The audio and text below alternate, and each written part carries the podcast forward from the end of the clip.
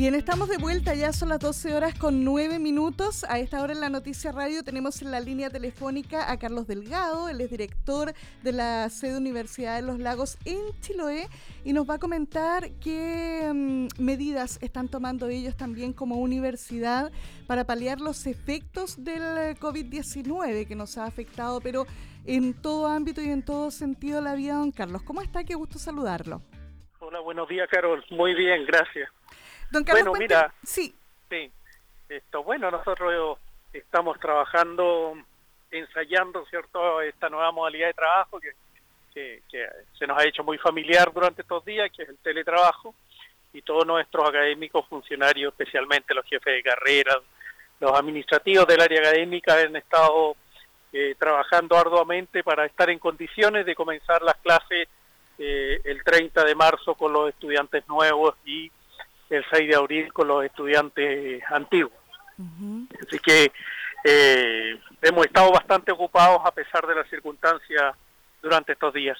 Me imagino. Don Carlos, lo que ustedes van a hacer finalmente es poner a disposición de los alumnos nuevos, me decían que parten el 30 de marzo, eh, clases online, ¿no? Sí, es una plataforma, mira, más que clase online, una, una plataforma multirecursos que va a permitir que los eh, académicos, los docentes de nuestra universidad, de todas las carreras, eh, puedan ir guiando a los estudiantes en su proceso de aprendizaje. Esto obviamente que requiere de mucha eh, voluntad y autodisciplina, tanto de los docentes como de los estudiantes, y principalmente de los estudiantes nuevos. Entonces, lo que estamos haciendo hoy día es catastrando a todos los estudiantes para ver las capacidades que tienen de conexión eh, a la plataforma que estamos ya desarrollando, prácticamente lista, eh, y que va a requerir una conexión, obviamente, a través de, Internet, eh, pero que no necesariamente implica, cierto, estar siempre conectado, sino que seguir su estrategia de, de aprendizaje por parte de los estudiantes, cierto, a través de la plataforma. En eso hemos estado trabajando, eso implica cierto un arduo trabajo con los estudiantes uno a uno, eh, la verdad, y también esto capacitando a nuestros docentes, porque tampoco ¿cierto? estábamos acostumbrados eh, a trabajar en esta modalidad. La verdad es que incluso para algunos un poco desconocida. Entonces, eh, es un trabajo doble, tanto con nuestros estudiantes como con nuestros docentes, para estar a tono con las exigencias del momento que estamos viviendo. Don Carlos, em, Entendemos, ¿cierto?, que hoy en día es muy rara la persona que no tenga una conexión a Internet, pero se puede dar el caso de algunos que vivan en otros lugares, en, islas más alejadas eh, de la isla grande. ¿Qué va a pasar en esos casos específicos? Sí, mira, efectivamente son pocos los estudiantes y académicos que, que no tienen una conexión de calidad, digamos. Mm la, mayoría las tiene, pero no lo suficiente tampoco como para poder eh, navegar en una plataforma. Entonces, eso es una dificultad, pero para ello también vamos a tener eh, como recursos complementarios adicionales eh, los tradicionales, desde el pendrive hasta el papel. Entonces, por eso es que, como decía inicialmente, estamos realizando un diagnóstico eh, de los estudiantes uno por uno, tanto en Castro como en Ancún, eh, para saber efectivamente cuál es la capacidad de conexión que tienen eh, a, Internet. Perfecto. Ahora, eh, esto obviamente, bueno, lo que se busca es dar cierto inicio a las clases y que los alumnos también puedan tener continuidad. ¿Cuántas horas al día se va a desarrollar o va a ser necesario que esta plataforma esté activa, alumnos, cierto, y, plataforma, digamos, para poder estudiar? No, mira, la plataforma va a estar siempre disponible. ¿ya? Eh, lo que sí, cada docente está elaborando su plan de trabajo y en ello, ¿cierto?, va a establecer horarios en los cuales él va a estar eh, disponible en la plataforma para los estudiantes. Ahora, cada estudiante a su propio ritmo, obviamente, a un ritmo también eh, eh, esto, adecuado, que le permita cumplir con los objetivos del plan de trabajo de, que le va a proponer el académico, el docente, va a necesitar un tiempo destinado que eh, nunca va a ser eh, similar a la cantidad de tiempo presencial. Mm. El, trabajo virtual obviamente se caracteriza por eso, en que no es precisamente lo mismo que se hace de manera presencial.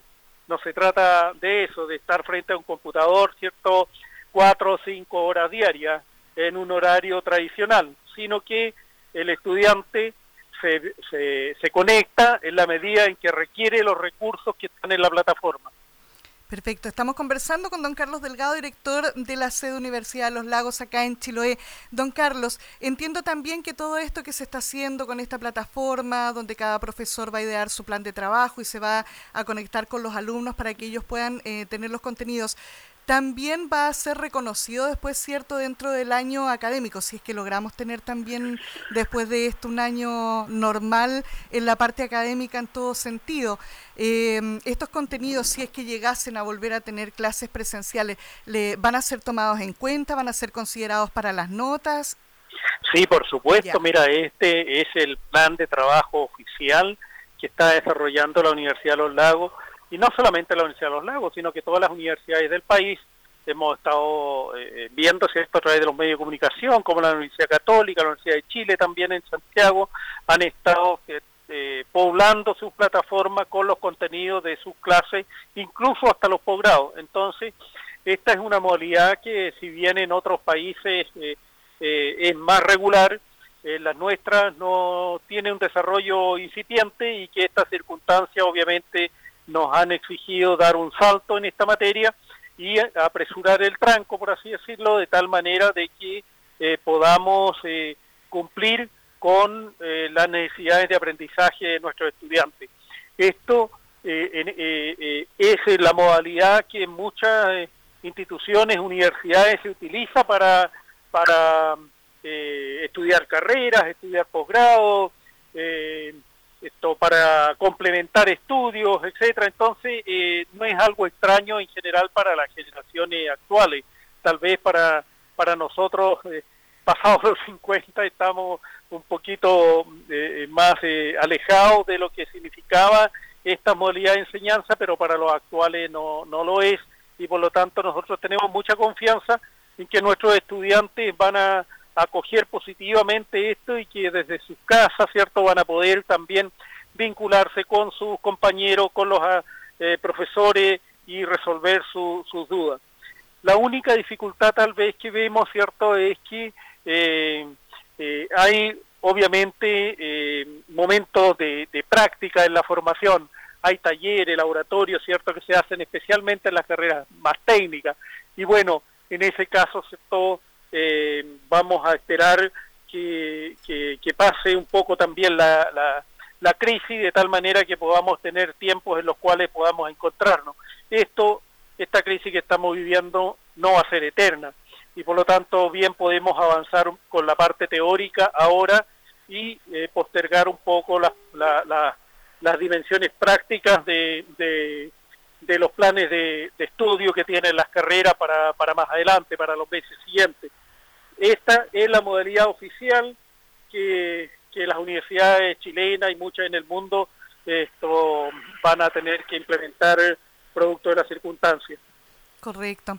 Don Carlos, eh, ustedes dentro de, lo que es la universidad, profesores, no solamente alumnos, directivos, ¿están ahora trabajando en qué modalidad? ¿En la modalidad eh, de, trabajo desde casa? ¿Cómo se han organizado también con, con todo este tema que ha sido bastante complejo?